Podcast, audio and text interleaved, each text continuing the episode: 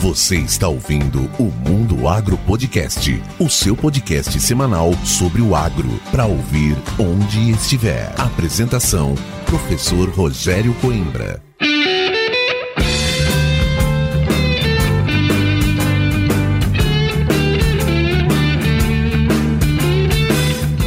Começa agora mais um episódio do Mundo Agro Podcast, o seu podcast semanal sobre o agro para ouvir onde estiver e quando quiser. No episódio de hoje, eu, professor Rogério Coimbra, converso com o Renato Silvério, especialista em gestão de negócios e administração, apaixonado por controle de qualidade, grande conhecedor da área de TI, automação e indústria 4.0. O Renato se especializou nos processos agroindustriais voltados à indústria de sementes de soja e de algodão. A sua experiência trazida das unidades de bioenergia e açúcar alavancaram a sua sua carreira na gestão de processos e principalmente na secagem de sementes. Atualmente ele é gerente de produção de sementes na Sementes Tropical e vai nos dar uma aula sobre processos e secagem de sementes. Quer saber mais? Então fique aqui e aproveite esse super bate-papo com o Renato Silvério.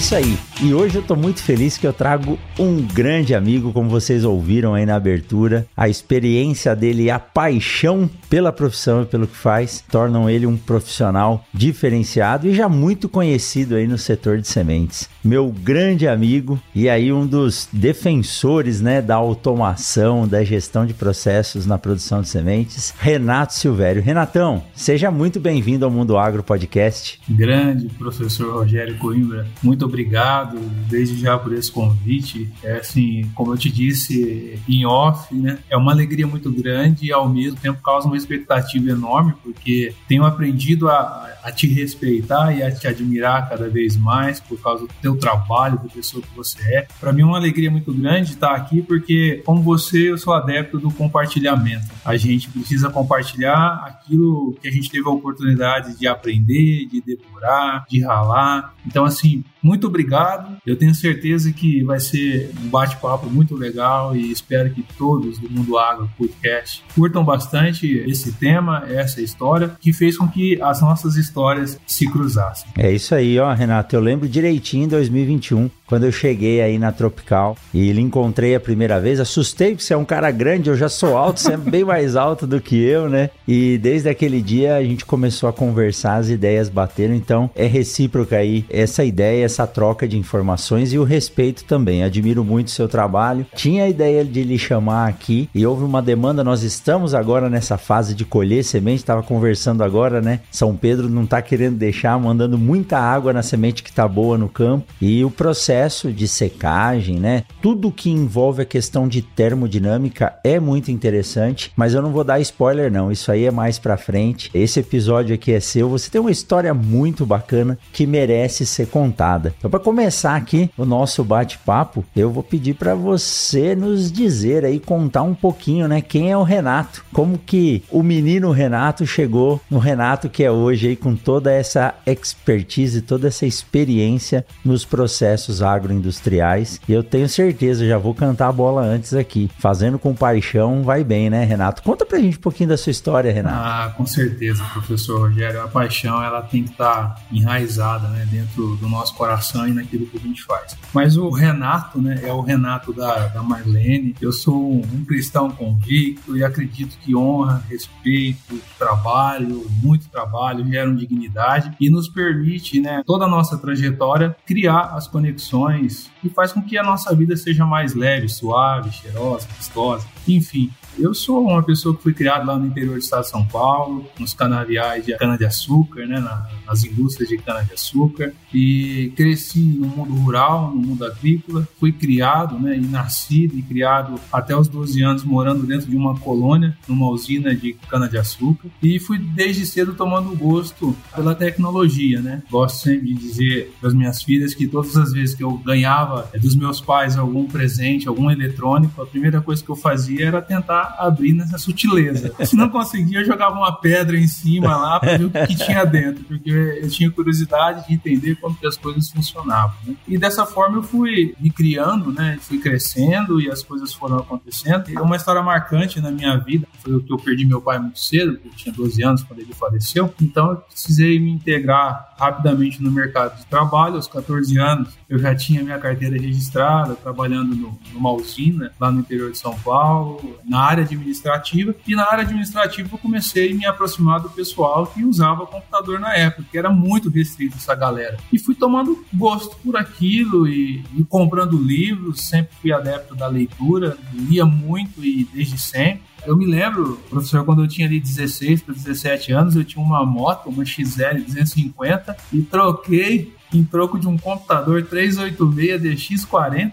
para que eu pudesse praticar dentro da minha casa tudo aquilo que eu vinha aprendendo nos livros. E mal sabia que ali estava nascendo a minha profissão, estava nascendo um gosto, uma paixão muito forte pela tecnologia. E dali para frente eu pude experimentar coisas muito agradáveis na profissão. Tive uma escola de informática lá no interior de São Paulo. Depois tive uma jornada de quase nove anos sendo consultor de tecnologia na região de Presidente Prudente, onde eu vendia segurança digital, trabalhando muito fortemente nessa área. Foi quando, em 2007, eu acabei me ingressando numa indústria, numa usina lá no interior de São Paulo, para trabalhar na equipe que ia implantar o projeto de automação. E foi algo muito curioso, né? Porque eu vinha trabalhando com tecnologia da informação e, de repente, eu fui convidado a participar de um processo seletivo para trabalhar dentro de uma indústria daquele porte. E na minha entrevista, a galera começou a falar de, de unidades lá que eram completamente desconhecidas, né? Começou a falar de temperatura, pressão, vazão, soft starter, inversor de frequência, é, transmissor disso, transmissor daquilo. Eu falei, olha, acho que vocês chamaram o Renato errado para participar desse negócio. Daí a, a, recrutadora falou, não, a gente chamou o Renato certo, porque você conhece algo que engenheiro eletricista e engenheiro de automação não conhece.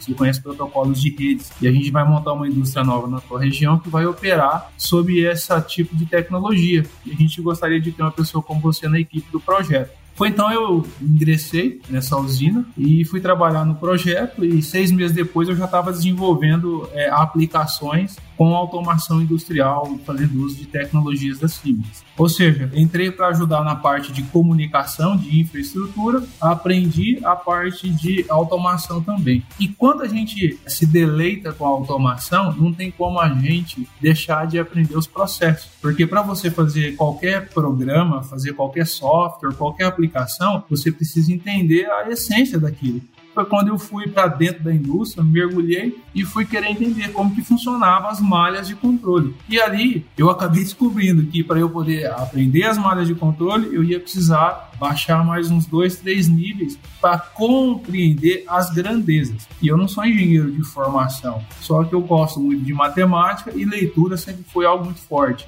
E, principalmente, eu tive a oportunidade de conhecer pessoas que foram me ensinando e introduzindo algumas coisas que eu não tinha nem preparo para conseguir compreender. E daí foi a aprender a fazer automação, fazer controles de, de motores, de válvulas, controlar a pressão de caldeira, vazão de caldeira, temperatura, sistemas de extração, enfim, é um universo grandioso que tem dentro de uma usina e eu posso dizer sem medo de errar que quem teve a oportunidade de se aprofundar ali dentro realmente teve que arregaçar as mangas, estudar muito, trabalhar muito e a gente acaba recebendo como um brinde, né, como um presente de Deus, experiências que a gente leva para o resto da vida, né? E essas experiências e todas as pessoas com as quais eu pude conviver, que eu poderia escrever um livro para citar inúmeros nomes aqui que foram assim importantíssimos na minha vida, me trouxeram até aqui, até a Semente Tropical hoje, há cinco anos eu estou aqui dentro do mercado de sementes. Foi uma novidade para mim, como eu já pude compartilhar contigo algum tempo atrás. E eu pude descobrir que todo aquele estudo, que todo aquele esforço, que toda aquela experiência pregressa, que às vezes eu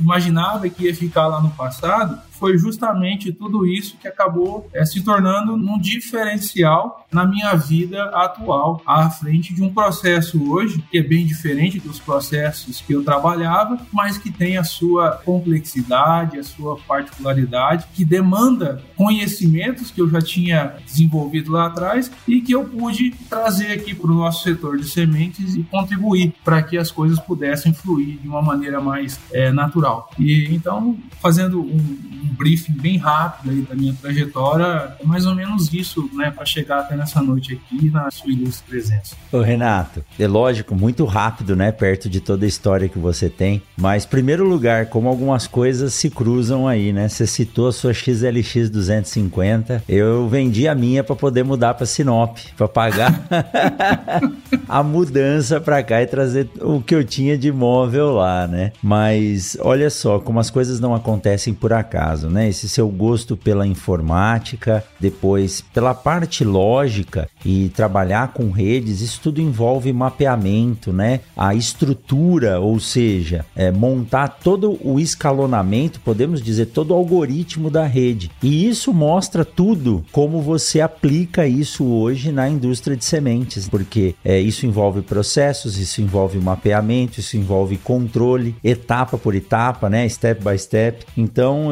a história da pessoa ela acaba realmente mostrando como é isso é uma construção, tijolinho por tijolinho, nada vem assim de uma vez, né? Nenhuma informação ou nenhum conhecimento cai no colo da pessoa à toa, né, Renato? E você passou pela indústria de bioenergia, como você falou, você trabalhou na cana de açúcar e a cana, a produção de cana, ela é algo que é muito onerosa e por isso os gestores exigem um controle de passo a passo muito, mas muito efetivo. E eu tenho certeza que lá foi uma escola fantástica para você, né, Renato? Tanto na parte agroindustrial quanto nesses mapeamentos, né? Eu sempre digo, eu tenho uma amiga que já até passou por aqui e ela falava, olha, se a gente conseguir economizar 200 ml de combustível por hora, o saldo positivo ao final de um mês vai ser muito grande, né? Ah, não tenha dúvida, né? Por isso que toda análise e todo estudo de viabilidade técnica e econômica em qualquer projeto dentro de uma usina, a gente usa três, quatro casas depois da vírgula, porque qualquer décimo de centavo ali é,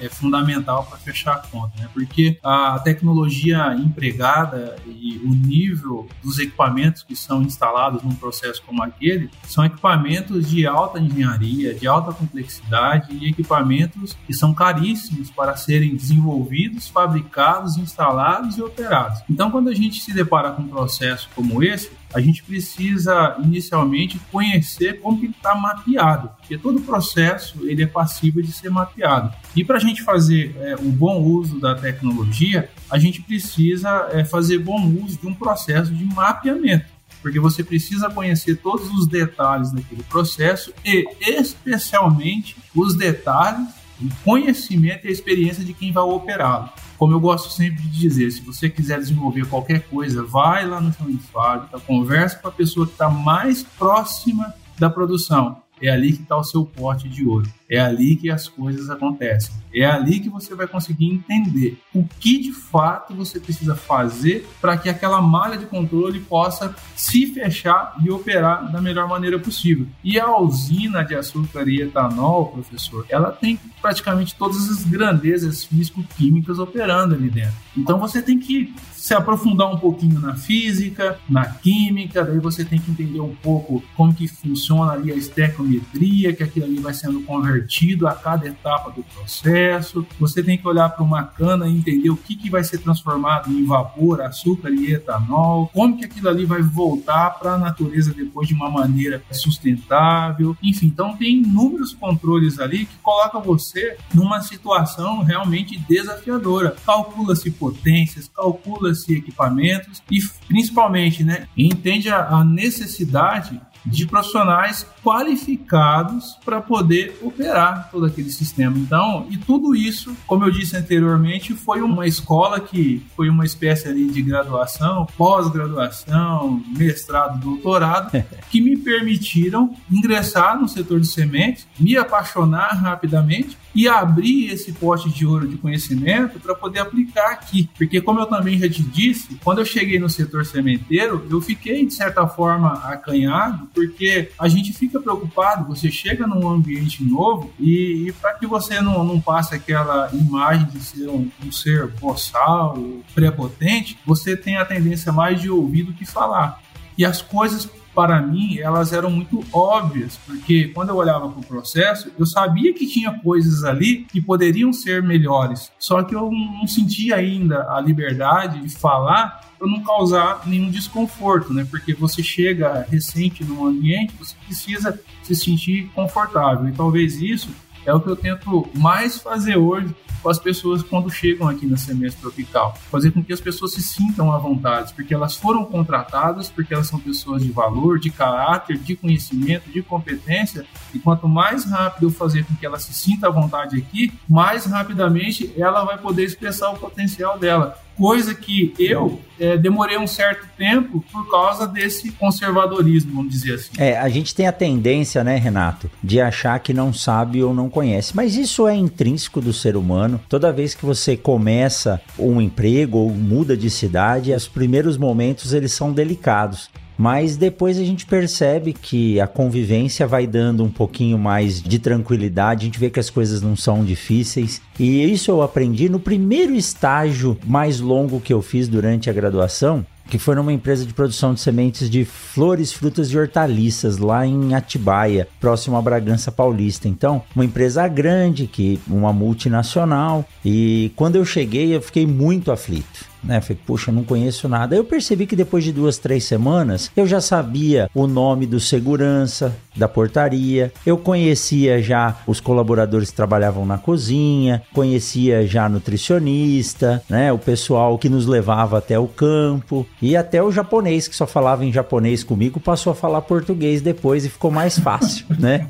Então, é, isso no começo assusta, mas depois a gente percebe. Agora eu entendo que você veio de um setor setor, diferente do setor de sementes, e quando chegou na indústria de beneficiamento de sementes, no setor de produção, não que seja mais complexo, mas os processos da semente, eles são um pouco diferentes da cana. O processo físico, eu digo, mas o conceito é o mesmo, de retirar o produto do campo bruto, Sim. depois fazer o processamento dele, com uma diferença, que aí deve ter levado a maior preocupação. Você está lidando com uma estrutura viva, que é a semente, né? E exatamente essa programação ou reprogramação neurolinguística que eu tive que, que fazer, né? Porque quando a gente olha para o campo, a diferença ela é substancial no sentido da cana de açúcar ser uma cultura perene, né? E a soja, ela você vai plantar todo ano, plantar e colher todo ano. E daí na cana de açúcar você quer esmagar para extrair o máximo do ATR que está ali dentro. Já na soja,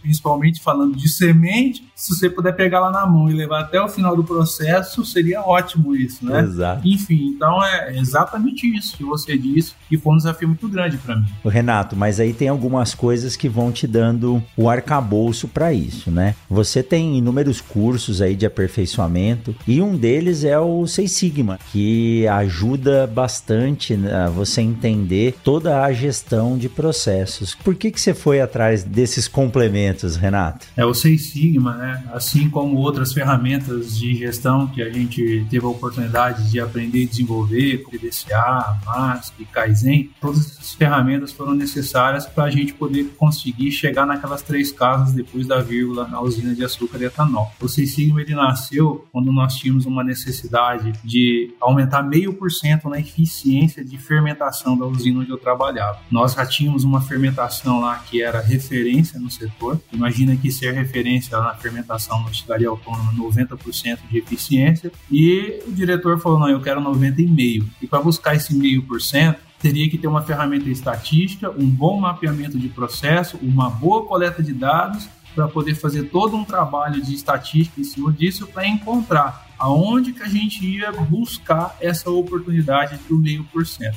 E aí conseguimos, né? Precisamos mudar o sistema de automação, instrumentar mais a planta para poder captar mais dados, para entender aonde que tinha pontos mortos nas linhas de caldo, porque gera infecção, que vai diminuir a viabilidade do fermento, aonde que estava algum problema de temperatura dentro do sistema de resfriamento e troca de calor, ou seja, a termodinâmica sempre esteve aí presente aí na nossa vida dentro da indústria. Então, o Six Sigma, ele nasceu para a gente poder fazer uma análise matemática aos olhos da estatística, dos processos, para a gente poder, muitas vezes, ajustar uma malha de controle, para não simplesmente ir lá ficar dando um tiro no escuro numa malha de controle, porque você pode deixar ela muito agressiva ou muito sensível, e cada uma das malhas de controle dentro de um processo produtivo, ela tem uma sintonia fina baseada na necessidade de cada operação. Exato. E Renato, ganhar meio por cento para quem tem 20 de eficiência é uma coisa, né? Agora ganhar meio por cento para quem já tem 90% de eficiência e dentro de um processo biológico ainda, né? Que é o processo de fermentação. Mas essas ferramentas, se eu não me engano, o Seis Sigma ele começou num processo criado pela Motorola, né? Motorola, exatamente. Isso, assim como a Toyota também tem, por coincidência, os japoneses empresas são craques nisso aí, né? Exatamente. Então, se a gente não mede, a gente não controla. E na semente, isso tem se tornado cada vez mais exigido. E quando a gente fala, né, o tema do nosso bate-papo aqui é processos e termodinâmica, foi realmente para chamar a atenção de quem lesse ou pesquisasse ali esse processo voltado à semente, porque a secagem dentro de todo o processo de produção, desde a construção dos campos até a expedição, é um mundo à parte, né, Renato? Ah, com certeza, né? A secagem, acho que em todo qualquer sistema produtivo é algo substancial. Né? É algo substancial, porque nós, a gente está falando ao mesmo tempo do uso de uma fonte de energia, mas ao mesmo tempo a gente está falando da conservação dessa energia, porque você está pegando a energia que está em um determinado corpo, transferindo para um determinado corpo para obter um determinado resultado. E a secagem, professor Rogério, nasceu de uma forma muito interessante, né? porque eu vou falar um nome aqui que você conhece muito bem, eu estava conversando um dia, né, e, na empresa onde eu trabalhava, lá na Ato, e disseram que havia um cara lá que era importantíssimo no setor. A hora que eu fui pesquisar quem era essa pessoa, eu sempre gero muita expectativa, né, quando eu respeito muito os mestres, os doutores, os professores, os pesquisadores. Essas pessoas, para mim, têm, assim, uma importância muito grande. Né? O professor, para mim, é, é nobre,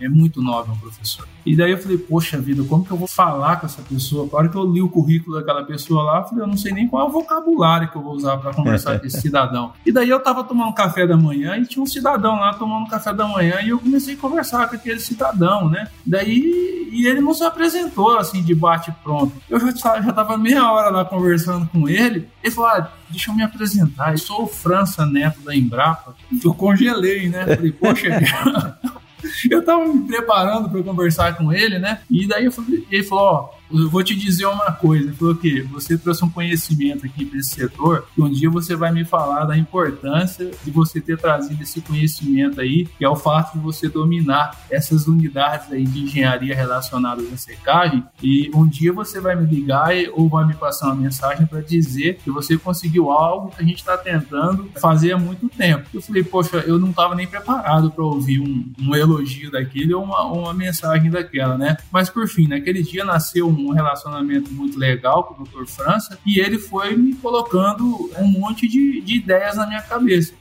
E daí eu falei, poxa, agora eu vou pegar todo aquele conhecimento que eu trouxe lá de dentro das usinas, onde a gente tinha que secar um produto com esterese de 0,05%, ou seja, a faixa de umidade do produto era de 0,10 a 0,15%. Então era assim um controle absurdo. Muitas vezes a gente secava lá atrás e tinha que molhar lá na frente, porque secava demais. E daí ele foi me dando orientações e eu fui para o campo da pesquisa. E no campo da pesquisa e da prática ao mesmo tempo, trabalhando dentro de um negócio que tem que gerar resultados financeiros e retorno para acionista, a gente acaba descobrindo, como eu disse anteriormente, que tem pessoas ali que já operam aquele sistema há décadas, há anos. Daí é quando você encontra um Ironildo na vida, que a gente chama ele é, carinhosamente por Fuscão, e aquele cara tá, deu uma aula para mim de como operava um, um, sistema de secagem. Eu falei, poxa, eu tenho um mestre aqui que conhece de semente, sabe o que, que eu tenho que preservar nela. E eu tenho um mestre ali no chão operacional. Eu vou juntar essas duas pessoas dentro de um conceito e usar uma aplicação científica usando experiências que já foram testadas. E foi exatamente isso que a gente fez. E daí a gente se apaixona. Né? Eu me apaixonei muito rapidamente pelo sistema de secagem e aí a gente começou a fazer os nossos testes. E aqui na Tropical, isso acabou sendo potencializado. Por quê? Porque os donos da empresa, eles acreditaram em tudo aquilo que a gente estava propondo e nos permitiu é, fazer os investimentos investimentos necessários e os ajustes na planta industrial, aqui na UBS, para que a gente pudesse realmente colocar todo aquele conceito e a prática e a experiência em prol de um resultado. E foi justamente isso que aconteceu. Né? A gente teve a oportunidade de encontrar um ambiente que tinha uma necessidade instalada, tinha pessoas que sabiam operar o sistema, tinha um mestre, um doutor que sabia exatamente o que precisava ser preservado. Daí eu peguei todo aquele arcabouço que eu já tinha aprendido aprendido lá nas usinas alinhado com malhas de controle de automação e colocamos um ajuste ali que nos proporcionou obter resultados assim, posso dizer, extraordinários na secagem de semente. E a vida, quanto mais a gente vive, mais a gente aprende e mais pessoas vai trazendo para nós assim novos conhecimentos, novas experiências. E em 2021, quando a gente se conheceu, né? Hoje a gente está aqui em 2023. Foi algo muito interessante porque você veio aqui abordar assuntos que até então para mim era novidade. Eu falei, poxa, eu preciso estudar um pouco mais disso. Daí eu caí dentro do processo também de tratamento de sementes, que é algo que eu sei que você curte, conhece muito, para poder entender como que a automação poderia ajudar lá também. Então, no fundo, professor Rogério, a nossa vida vai se resumir na qualidade e na intensidade dos nossos relacionamentos.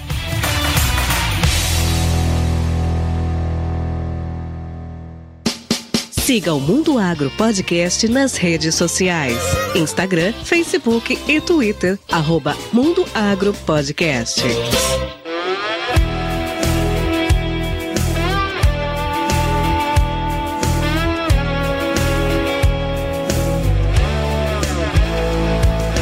Bom, Renato, tem que mandar um abraço aqui pro nosso amigo França, né? É, hoje tem a, a honra de, de chamá-lo de amigo, mas foi nosso grande mestre que nos ensinou muitas coisas. Eu fico tentando imaginar a sua cara na hora que você passou meia hora conversando com ele, ele se apresentou, né? Porque a, a expectativa é sempre muito grande, mas a simplicidade do França é isso, né? Sentar para tomar um café, bater um papo e ele não expressa ou demonstra a monstruosidade de conhecimento que ele tem. E eu não sei se foi o mestrado ou o doutorado dele que foi em secagem de sementes né? Então é sempre um grande aprendizado. França, um forte abraço. Eu sei que você está escutando esse podcast aqui. Não vejo a hora de nós nos encontrarmos de novo. E outra coisa, Renato, quando você fala, né, do Fuscão, do Ironildo, aí eu posso falar aqui do Davi, do Valdir, do seu João, que eles estão ouvindo a gente, que são esses caras que operam realmente o chão de fábrica e que nos ensinam a cada conversa. Essa sua sacada de juntar essas duas pontas e pegar o seu conhecimento e colocar isso em prática para desenvolver processos que sejam mais eficientes. E eu tenho uma pergunta difícil para você responder aí na frente, porque secar semente não é como secar açúcar. Imagina 0,0 alguma coisa de umidade. E a semente, ela chega lá com seus 16, 18. São Pedro não, não apertar muito, chega aí com 20. E a gente tem que deixar ela lá com 12, 11,5, 13. Não pode secar muito também, se quebra. É um processo bem complexo, mas eu tenho observado hoje que as coisas têm mudado. E as operações que vêm sendo feitas, e aí depois eu quero que você me fale também dessa nova tecnologia que é o uso de secadores de grãos e eu ainda ouso dizer que são adaptados para sementes, porque o secador de semente, aquele estático lá, é uma coisa. Agora, o secador que é dinâmico, ele tem que ser adaptado, mas a gente já tem visto bons resultados. Bom, o processo é complexo, você teve a expertise, a iluminação, né, a luz de conseguir juntar tudo isso, os conhecimentos do França, os operadores mesmo, que nem o Fuscão, te passou aí a experiência de operar o equipamento com a experiência que você tinha da indústria de cana e desenvolveu algumas técnicas aí. E tem coisas para o futuro que talvez você não possa falar agora que você vai trazer aí para melhorar ainda mais essa eficiência, tá? Agora eu vou te perguntar, na sua opinião, dentro do processo de secagem, quais são os principais cuidados, Renato? Que nós temos que tomar para ter um processo. Não vamos falar de eficiência ainda, vamos falar de garantia. Vamos lembrar que a semente lá é um bebê que está sendo cuidado, como você representou bem, né? A gente se desse para pegar ele na mão e levar até o final lá na expedição, tava bom. Quais são os cuidados que nós temos que tomar na hora que a gente pensa em secar a semente? Aí eu quero que você fale para a gente, desde a experiência lá de quem está operando uma fornalha, quando a empresa tem fornalha, até a hora do resfriamento dessa semente pós atingir o teor de água desejado? Acho que tudo começa por você conhecer a sua fonte energética. Né? É você ter o, o cuidado de não colocar muita energia no sistema, né? E energia aqui no caso é representado pela quilocaloria. Então já começa por aí, porque quando eu cheguei no setor, professor Rogério, eu percebia que o pessoal trabalhava ali com seus 40, 41 até 42 graus de temperatura. E eu sabia que aquilo ali era muita energia, tinha muita energia contida ali na, nessa temperatura, né? Queimando um combustível caríssimo, que até então é o gás GLP. Eu falei, poxa, por que, que precisa de tanta energia? E eu tinha algumas respostas já para isso, mas como eu te disse, eu ficava um pouco acanhado. Você chega num ambiente novo, num setor novo, então você tem que tomar um certo cuidado. E quem me encorajou muito foi o Dr. França, quando ele me deu é, algumas dicas, assim como a doutora Fátima atualmente tem me encorajado demais. A semana retrasada, inclusive, ela teve aqui, eu tive a oportunidade de andar com ela aqui, ela tem feito um trabalho fantástico para nós aqui no Semestre Tropical. Essas pessoas, elas me encorajaram e eu falei, poxa, gente, nós não precisamos de tanta energia no sistema. Só que daí, mais uma vez, você volta para aquela questão do mindset, né, da neurolinguística, que sempre foi feito daquela forma. Como que vai funcionar de uma forma diferente? Então, o primeiro cuidado que a gente tem que ter é você conhecer a sua fonte energética e o poder de energia que essa fonte tem. Porque tudo isso se resume literalmente em queimar dinheiro. Exato. Né? Porque o tempo todo você está queimando dinheiro. E quando a gente olha para um processo, você tem que também pensar na gestão financeira do negócio, porque o negócio ele tem que ser rentável, Sim. porque senão não é divertido. Então, esse cuidado de você olhar para a sua fonte energética e entender se ela vai produzir a energia necessária que o sistema requer com estabilidade. Porque uma coisa é, ruim também que eu peguei no começo eram controles que não tinham automação, ou se tinham, era um nível de automação onde a temperatura oscilava muito. E quando eu digo oscilar muito, é chegar lá em 43, 44 graus e cair para 35, 34 graus. Então, ou seja, hora eu colocava muita energia, hora eu colocava pouca energia. Com isso, o tempo de secagem ele mudava drasticamente, drasticamente, correndo o risco, inclusive, de causar alguma injúria na semente, por causa de uma super secagem ou até mesmo por achar que secou a semente e descarregar um secador ainda que tinha umidade na parte mais interior da semente. Essa umidade migrava e os 12, 13% que se acreditava que estava ia para 14, 15%. Então, esse cuidado de observar a energia,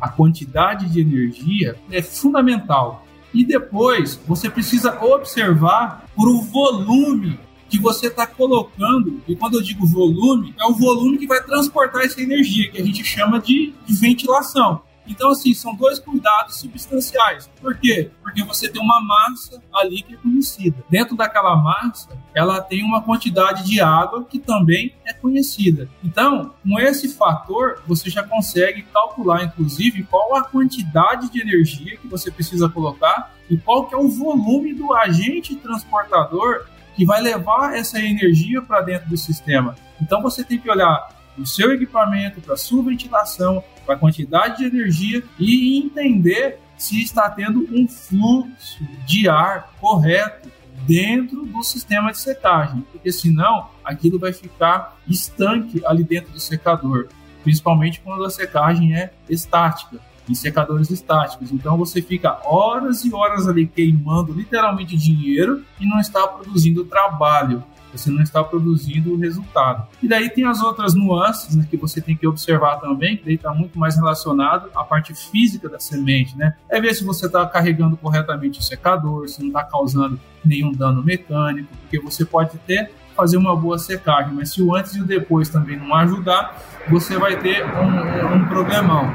Renato, quando você fala, né, em energia, uma das minhas grandes preocupações no processo de secagem é realmente essa variação. E ainda existem muitas unidades de secagem cuja fonte de energia é a madeira, ou a madeira na forma de toras, ou a madeira na forma de cavaco. E eu tive a oportunidade em Primavera do Leste de conhecer um projetista de fornalha. E quando Deus nos dá a oportunidade de estar perto de alguém que tem experiência, o máximo que a gente pode fazer é não deixar ele escapar, pegar ele pela mão e ir lá conhecer. Então esse projetista estava lá, estava terminando de montar uma fornalha e assim, eu falo que são coisas de Deus. Ele bateu na porta lá onde eu tava, procurando uma outra pessoa. Aí, quando ele se apresentou quem ele era, eu saí e fui embora falar com ele, né? E aí, dentro da fornalha, ele contando toda a experiência, ele já passou por grandes empresas, ele falando de troca de calor, eficiência energética, e você começa a olhar o quanto delicado é o processo de manutenção do fornecimento dessa energia para que ela fique estável. E outro ponto, Renato, que você fala muito sobre isso e eu gosto de aprender isso com você, já aprendi bastante, é a questão da eficiência do fluxo de ar. Não adianta você ter a temperatura, mas se você não tiver um fluxo de ar adequado àquela massa de sementes, para que haja realmente um transporte desse ar, haja uma variação dos potenciais água e potencial vapor de água para retirar a água da semente. E a gente vê que muitas vezes as estruturas estão mal dimensionadas. E são engenheiros que projetam isso, mas o dimensionamento não está bem feito. E aí, somando isso que você falou, a gente acaba gastando mais dinheiro com uma fonte de energia não adequada, equipamentos mal dimensionados, ou seja, eu estou gastando energia, estou gastando tempo e lá na frente eu vou comprometer a qualidade da semente que deu um trabalho lascado para ser feita lá no campo. E eu sei que você observou isso também. Como é que foi esse seu processo de mudança e entender esse ajuste, né, de fluxo de ar e manutenção de uma temperatura na faixa adequada? Porque hoje eu sei que você consegue secar a semente com temperaturas da massa de ar aí abaixo da temperatura que algumas empresas secam a semente, né, que fica a massa da semente. Exatamente. E o professor Rogério, você tocou nesse assunto quando você disse que as empresas que fabricam equipamentos, elas elas pensam em larga escala, vender para produtores de grão, não vender equipamentos para produtores de semente. Então a indústria de semente ela teve que se adequar e ela teve que customizar equipamentos para sementes que não foram desenvolvidos para semente. Exato. Então, o fluxo de ar é outro, a temperatura é outra, a quantidade de energia é completamente diferente. Quando a gente fala de fluxo de ar, por exemplo, num secador vertical, o fluxo, ele, por conceito, ele nos leva para vazão, né? metros cúbicos por minuto por tonelada de sementes. Só que a gente não pode se esquecer, professor, que tem uma atmosfera e tem uma gravidade empurrando todos nós para baixo, inclusive o ar, e esse ar a gente quer que ele suba. Suba vencendo uma camada de grãos e suba vencendo ainda a força da gravidade. Por isso que o ventilador ele tem que estar não simplesmente é dimensionado corretamente no que tange o fluxo de ar em metros cúbicos por hora, mas principalmente a pressão estática dele, que tem que vencer todas essas forças, todas essas resistências, para não acontecer que seja criado bolsões de ar dentro do secador vertical, ali estático, aonde não vai acontecer nada. É, vai ter uma super secagem no pé do secador e do terceiro quarto dele para cima já vai estar a semente úmida sem fazer nada. Em, em armazéns fechados, né, que não tem ventilação, isso é pior ainda. Por quê? Porque o ar interno ele vai ficar saturado. Daí ele, o ventilador ele vai estar sempre é, secando o mesmo ar. Então, ou seja, a troca do, do ar ambiente também é substancial para que você possa estar renovando o sistema constantemente. Então, são pequenos detalhes, por exemplo, que fez com que a gente aqui na semestre tropical saísse de 15 a 16 horas por batelada, de 15 a 20 horas por batelada de secador estático, passasse aí para 4 a 6 horas por batelada secando sementes a baixa temperatura, com altíssima qualidade, usando inclusive 40% do consumo histórico do GLP. Olha aí. É, é, isso que a gente precisa. E você relatou agora, né, que o ar externo ao secador fica tão saturado. E eu ouvi de um operador de secador, numa dessas viagens aí no ano passado, ele falou: Não, professor, a gente seca, seca, seca durante o dia. Depois que desliga o secador, a umidade retorna todinha para a massa de sementes, porque ela está dentro de uma estrutura fechada aqui e o ar acaba ficando saturado.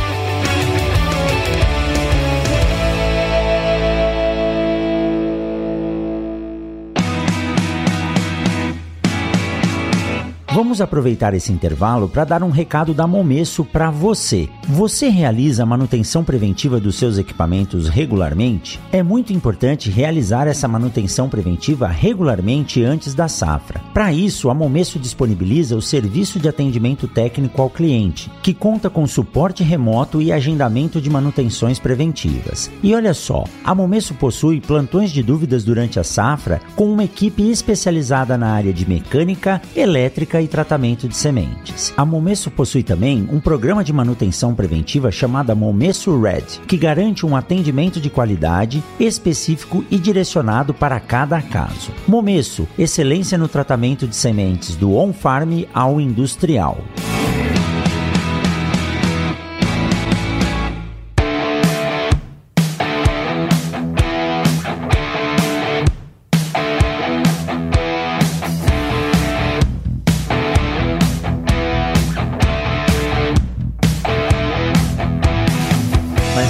Você falou que ganhou muita eficiência nos seus secadores estáticos, mas eu sei que você opera também um secador dinâmico, né, intermitente, que é um secador de grãos, que está vindo muito forte aí agora, adaptado para semente. A gente sabe que os secadores de grãos, principalmente os de fluxo contínuo ou os intermitentes, é, a semente acaba subindo e descendo, causando muito dano, e muitas vezes o sistema de descarga dele é um sistema que danifica a semente. Mas a indústria hoje ela vem buscando é, uma maior eficiência, um maior volume de sementes para o processo de secagem, mas tentando evitar aí as repassadas nas sementes. Como que é essa questão da adaptação desses secadores de fluxo contínuo ou intermitentes para secar a semente? Quais cuidados que você teve e foi difícil conseguir uma adaptação e agora eu vou dar um spoiler aqui, né? Você me disse que consegue secar a semente às vezes com ar de secagem em torno de 35 a 38 graus, tô certo, Renato? No secador dinâmico,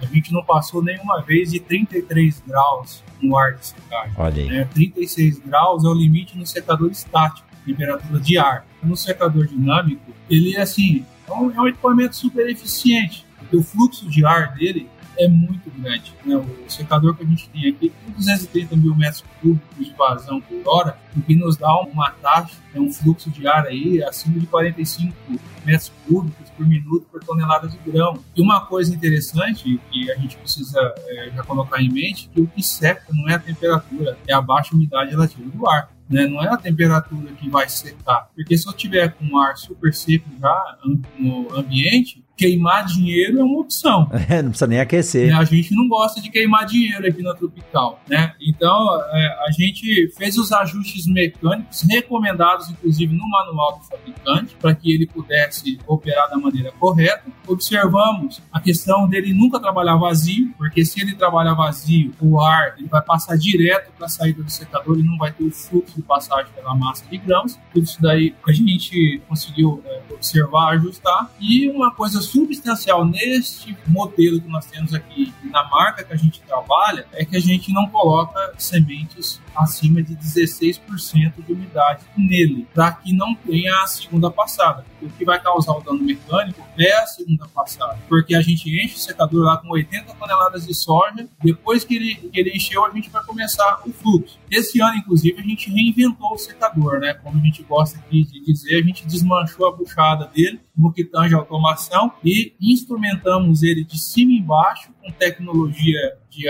assim, de alto nível. É, mudamos o sistema de automação dele, colocamos algoritmos ali inteligentes que está trabalhando inclusive com balanço hídrico. Eu estou medindo a água que eu estou colocando, a água que eu estou tirando, estou medindo a massa continuamente na entrada e na saída. Né? Então a gente mudou todo o sistema de automação do secador, a forma como ele está trabalhando hoje. Desconheço se vai ter um outro secador dessa marca modelo operando da forma como a gente vai operar nesse ano. Mudamos o, todo o sistema de controle dele na Tulha para garantir que ele nunca trabalhe vazio, que ele nunca venha transbordar, de uma maneira que a própria malha de controle, depois que ele fizer a primeira passada, a gente coloca ela em automático e para frente o operador não precisa colocar mais a mão. Se estiver baixando o nível, ele acelera, ele deixa subir o nível para não faltar semente. Se estiver baixando o nível, ele segura a comporta embaixo para o secador não trabalhar vazio. Então tudo isso sendo feito automaticamente. Dentro da malha de controle, a gente colocou a carta psicométrica lá dentro da automação e a tabela de equilíbrio higroscópico, para garantir que a semente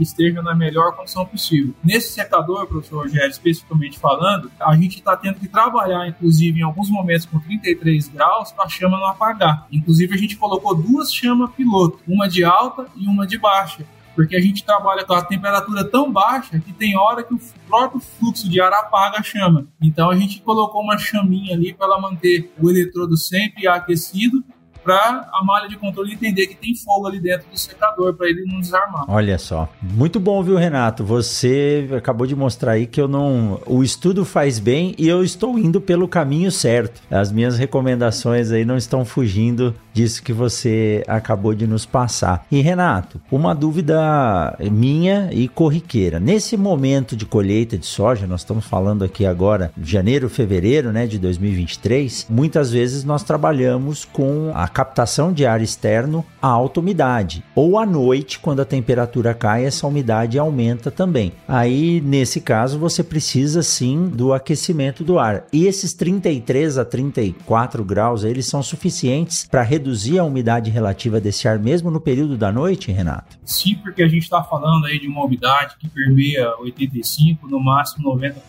de umidade. A hora que você aquece o ar aí a 34, 35 graus nessa condição de um ar que está extremamente saturado, quase atingindo um ponto de orvalho, pela lei da física aí, todos vão poder observar que você vai jogar esse ar lá para 60, 55% de umidade relativa. E não precisa é mais do que isso quando se tem um sistema de propulsão, que a gente chama de ventilador, bem calculado. Então, é um conjunto de fatores não é um fator é, isolado. Né? Isso assim é tão sério que os primeiros lotes que a gente formou aqui esse ano, foram 6 mil sacos, já estão lá dentro da câmara fria, devidamente armazenados. A gente colheu com 18, 19% de umidade na massa e 6 horas depois estava em 12,5% a 36 graus no secador estático. A gente não teve volume ainda por causa da colheita que está sendo comprometida por causa das chuvas, a gente não teve volume ainda para soltar o secador dinâmico. Mas no estático a gente já, já fez as primeiras bateladas aí, diminuindo a umidade aí na casa de 18, 19% para 12,6, 12,5 com 6 horas de secagem. O desafio é grande, né, Renato? Colher semente na chuva com alta umidade. Graças a Deus a gente está vendo que esse ano a qualidade da semente está vindo muito boa, né? Somente ter condições para entrar no campo e conseguir tirar esse material de lá. E o processo de secagem, como você disse, ninguém gosta de queimar dinheiro. Ele é um processo oneroso. Ele não é difícil né? Meus alunos aqui, quando eu falo da disciplina da professora Solenir, que é secagem e armazenamento de grãos, quando a gente fala nesse gráfico psicométrico aí que tem três eixos, eles ficam doidos, né? Mas a partir do momento que você começa a entender a trabalhar com ele, ele se torna fácil. Aí o que nós precisamos é realmente unir essas informações. Um dos grandes prazeres que eu tenho, Renato, é que quem trabalha com sementes trabalha com um gosto tão grande, parece que eu brinco da mosquinha lá da semente, quando ela pica a pessoa pessoa, a pessoa não, não, não, não larga disso. O França dá risada, né, quando eu falo sobre isso. E as pessoas gostam mesmo de trabalhar, têm paixão por ver um produto bem acabado, bem feito. Às vezes, eles não são ouvidos ou não têm as ferramentas necessárias. E aí nós fazemos a vez disso. Eu, sendo uma pessoa de fora com esse projeto de extensão que a gente tem, que nos dá a oportunidade de rodar sementeiras pelo Brasil inteiro, às vezes a gente acaba sendo o porta-voz dessa pessoa do chão de fábrica que sabe o que tem que ser feito, mas muitas vezes acaba não sendo ouvido. E aí eu falo, a minha homenagem a essa turma aí, vocês, vocês são os mestres sementeiros, né? Assim como tem o mestre queijeiro, o mestre cervejeiro, né? O cara que faz o vinho. A semente é uma arte. Você precisa gostar e precisa a todo momento estar medindo e aferindo para garantir a qualidade. Se for falar de controle de qualidade, então, né, Renato? Vai dar mais umas duas horas aqui de bate-papo. Exatamente. E a gente tem que trazer, inclusive, a doutora Fátima para participar né, desse assunto. É. E a hora que a gente fala desse assunto é, assim, é muito amplo, né? E a semente é um negócio que verdadeiramente ela causa uma paixão muito grande. Porque o simples fato de a gente estar tá trabalhando ali com a, com a vida e preservar essa vida para dar origem a uma nova vida que vai trazer de uma maneira exponencial novas vidas com inúmeros grãos, inúmeras vagens, ou seja, ela faz a gente refletir na nossa própria vida, né? No nosso seio familiar, nos nossos relacionamentos, a gente olha para as pessoas e, e vê o envolvimento das pessoas, né? A gente está aqui agora, a gente está conversando, caindo tá uma chuva torrencial ali fora, pessoas trabalhando lá na UBS e pessoas trabalhando no laboratório, vão rodar a noite inteira trabalhando em prol de algo que tem muita ciência, muita pesquisa, é muito desenvolvimento, muitas pessoas nobres é, trabalhando o, o, tempo todo em torno de algo que nos faz tão bem. Então, a semente, professor Rogério, depois que eu comecei a trabalhar dentro desse ambiente, faz tão pouco tempo, cinco anos, mas posso dizer que foi assim o suficiente para poder causar um impacto muito grande. E como eu sempre gosto de dizer, o que faz realmente a diferença e promove essa paixão é a gente encontrar pessoas né, como você, como a doutora Fátima, como o doutor França, como o Fuscão, como o Victor, seu Celso, João Paulo, a Vanessa, que você conhece, que é uma pessoa que é apaixonada pelo que faz. E a gente trouxe pessoas novas para trabalhar aqui com a gente. Poderia falar o nome de um monte de pessoas, né? Giovana, Neilson, é tanta gente aqui trabalhando junto com a gente. E daí, tudo isso para poder produzir algo que você vai ter que depois deixar preservado por seis, sete, oito meses dentro de uma câmara fria que tem mais um monte de ciência ali dentro, inclusive termodinâmica,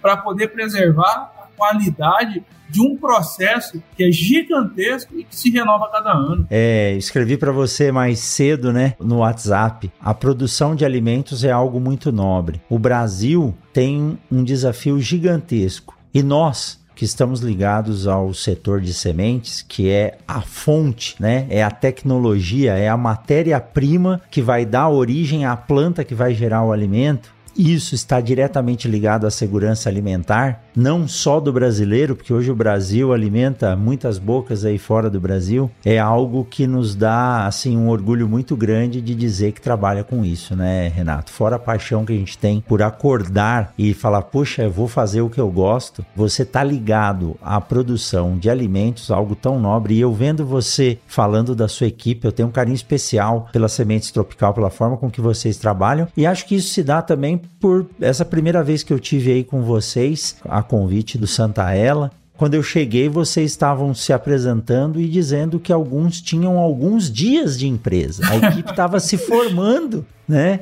Então, a, tinha havido uma mudança grande. O Vitor, um rapaz novo, já à frente de um desafio tão grande e fazendo isso com tanta maestria, já pensando em inovação, em tecnologia, num centro de inovação. Então é isso que esse Brasil precisa. O Brasil precisa de pessoas que tenham gana e realmente, não do, do, do ponto de vista drástico dessa frase, mas sangue no olho por trabalhar e fazer o que gosta. Então, fazendo isso, o resto a gente dá um jeito. Os desafios são grandes grandes, né? Os problemas a serem enfrentados também. Mas e quem não conhece o setor de sementes, embora aqui a gente fala bastante, porque eu tô ligado a esse setor, mas você está dizendo, nessa época a indústria roda 24 horas por dia. Não é só produzir no campo, colher bem e secar a todo momento tudo tem que estar sendo mensurado para as tomadas de decisões daqui oito meses lá na frente serem dadas, né? Então, Renato, o que eu tenho que dizer para você é parabéns, né? Não tem outra palavra a não ser dar os parabéns pela paixão com que você faz esse trabalho, pela paixão com que você conduz as suas equipes e como você gosta de compartilhar os conhecimentos.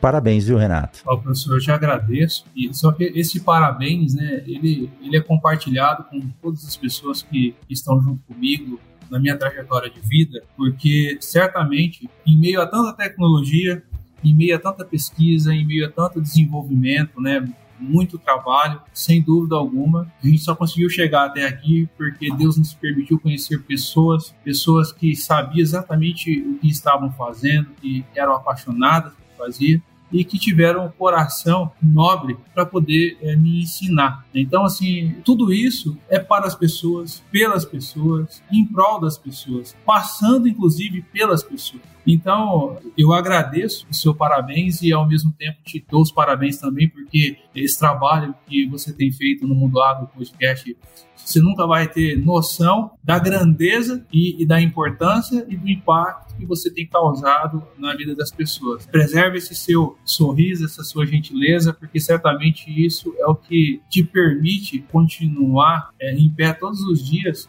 com as portas abertas, porque é muito agradável estar contigo, assim como é muito agradável estar com todas as pessoas que eu trabalho aqui. E por mais que a gente pudesse ficar o resto da noite conversando sem repetir um assunto sequer, o mais importante de tudo é que a gente iria falar de um monte de coisas e iria voltar para a maior joia, para o maior bem, para aquilo de mais importante que existe nesse mundo, que é o ser humano.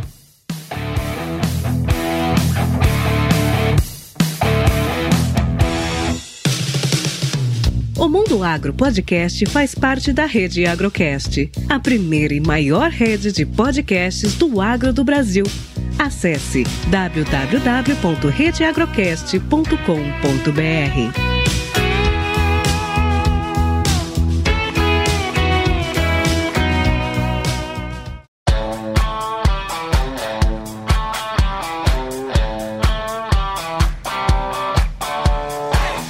Renato, sempre um grande prazer conversar com você. Você realmente nos inspira. É, eu sempre fico ansioso de conversar com você, mas principalmente quando a gente pode se encontrar pessoalmente. E pode ter certeza que passando por aí eu vou bater na porta e pedir almoço, como eu fiz da última vez, e fui muito bem recebido. E não existe, não existe riqueza maior no mundo do que você ter boas amizades. E você lembra muito bem, Fernando está trabalhando com a gente aqui. O dia que eu estava passando aí na frente, falei: E aí, Fernando, onde você você quer almoçar? Falei, ah, não sei, professor. Eu falei, ó, tá vendo? Aqui a gente pode bater na porta que quiser. Eu falei, mas nós vamos lá num lugar especial mandar uma mensagem pro Renato. E eu mandei a mensagem para você antes de pedir. Você falou, não, você vai parar para almoçar aqui. Aí nós paramos e almoçamos. Tivemos um bate-papo muito gostoso aí o ano passado, quando eu tava passando com o Fernando aí pela frente. E tenho certeza que Deus vai permitir que a gente se encontre muito mais nessa parceria e nessa amizade que a gente tem aí, tanto eu e você, quanto a Tropical com a universidade aqui, né, Renato? Muito obrigado, viu? Renato? Eu que agradeço, professor. E as portas estão escancaradamente abertas, né? A Tropical, ela tem ela tem esse jeito, né? Ela tem essa marca, por isso um dos valores dela é relações duradouras. E ela gosta de pessoas, ela vive para as pessoas e a gente vê isso na vida do, dos donos da empresa, né? Não é simplesmente um papel bonito pregado numa parede. Você Sim. vê o Victor, você vê o seu Celso, é, você vê a Dona Tudo se importando com as pessoas. E as portas aqui estão sempre abertas e como a gente gosta de dizer, passando aqui na frente entre as 10 e meia e o meio-dia, a comida está servida e será um prazer receber. Com certeza. Renatão, um forte abraço, sempre bom conversar com você. E você que ficou até agora ouvindo esse bate-papo, tenho certeza que saiu aí com o coração engrandecido e quem sabe vai vir trabalhar no setor de sementes que nós estamos precisando. A gente se encontra na semana que vem em mais um episódio do Mundo Agro Podcast. Renato, forte abraço para você. Fique com Deus e uma boa safra. Até mais. Até mais. Você acabou de ouvir o Mundo Agro Podcast, o podcast semanal sobre o agro disponível na sua plataforma de áudio preferida. Siga o Mundo Agro Podcast no Spotify ou na Amazon, assine no Apple Podcast e se inscreva no Castbox ou no Google Podcast. E favorite no Deezer, assim você receberá uma notificação a cada novo episódio publicado. Eu sou o professor Rogério Coimbra e encontro você na semana que vem em mais um episódio do Mundo Agro Podcast.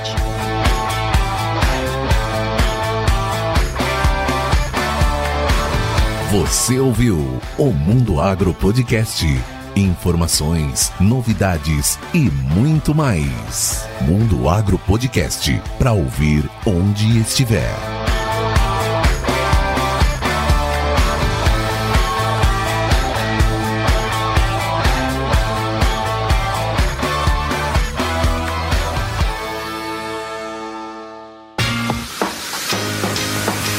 Olá, meu nome é Thiago e eu sou o editor desse podcast. Para saber mais sobre o meu trabalho é muito fácil. Acesse o site ediçãoondemand.com.br ou segue lá no Instagram, arroba. Até o próximo podcast.